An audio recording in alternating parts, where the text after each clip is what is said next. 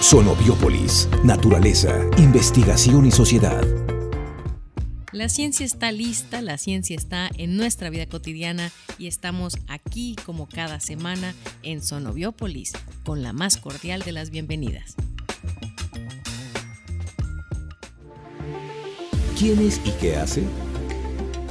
Soy Eduardo Quiroz Guzmán investigador del Centro de Investigaciones Biológicas del Noroeste. Y el día de hoy te voy a platicar un poco sobre lo que investigo. En los últimos años, la acuacultura ha experimentado un desarrollo importante a nivel mundial, pero con su expansión también se ha hecho evidente el incremento de enfermedades, enfermedades que afectan a los organismos de cultivo y que son generadas principalmente por agentes bacterianos. Tradicionalmente, estas enfermedades eran controladas mediante el uso de antibióticos, pero su uso inadecuado generó cepas resistentes, siendo una de las principales preocupaciones no solo en el sector acuícola, sino también para la salud pública. Por esta razón, se han sugerido estrategias que sean más amigables con el sistema de cultivo y sobre todo con el ambiente. Para dar respuesta a esta problemática, nuestro grupo de trabajo ha buscado e implementado estrategias de control biológico sobre diversos patógenos acuícolas con la finalidad de minimizar los efectos colaterales que se pueden presentar en los cultivos y sobre todo en el medio ambiente. Por ejemplo, el uso de bacterias benéficas o probióticos que favorecen el crecimiento e incrementan la sobrevivencia e inmunoresistencia en organismos de cultivo, lo cual pues a su vez se traduce en una mayor resistencia a algunos patógenos. Otra alternativa es el uso de bacteriófagos o fagos, que son considerados parásitos que utilizan la maquinaria bacteriana para generar nueva progenie a través de la lisis celular y que es capaz de infectar células vecinas y otros hospederos patógenos susceptibles.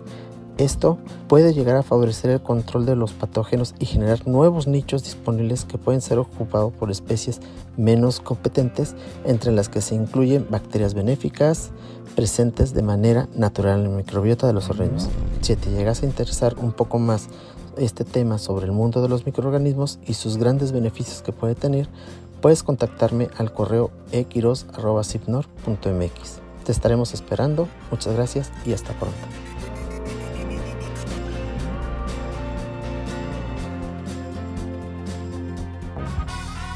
Galería. Hay mamíferos que nacen de huevos. Los mamíferos primitivos, como muchos de los reptiles, ponen huevos. De ahí que en la actualidad existe un grupo de mamíferos que todavía nacen de huevos, como es el caso de los equidnas y los ornitorrincos. Los huevos son una especie de las adaptaciones más importantes de los vertebrados para la reproducción y supervivencia de la progenie. Los huevos se pueden encontrar desde el grupo más primitivo de peces hasta el que se considera el más evolucionado, que es el de los mamíferos.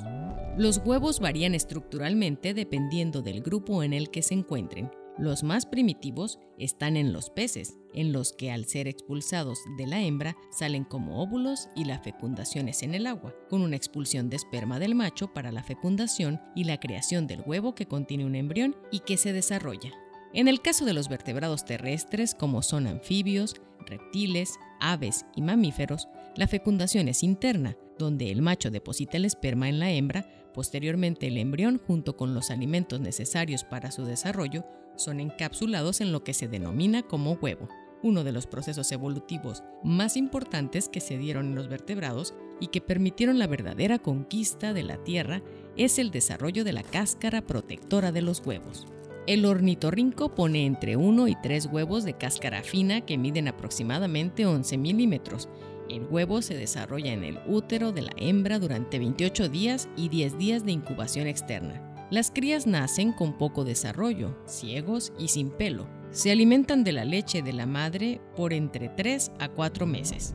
Los equidnas solamente ponen un huevo que también incuban por 10 días. Igualmente nacen muy poco desarrollados, pero la alimentación por medio de leche es por 7 meses. Los huevos son una de las estructuras de reproducción más primitivas en los vertebrados terrestres, pero aún en el grupo de los más evolucionados como lo son los mamíferos, se encuentran presentes hasta nuestros días.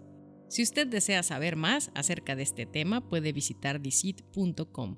Por Ana Gabriela Monroy, Sergio Ticul Álvarez, Sibnor el Centro de Investigaciones Biológicas del Noroeste, con la participación de los centros CONACIT, presentó Sonobiópolis, un espacio para la comunicación de la ciencia.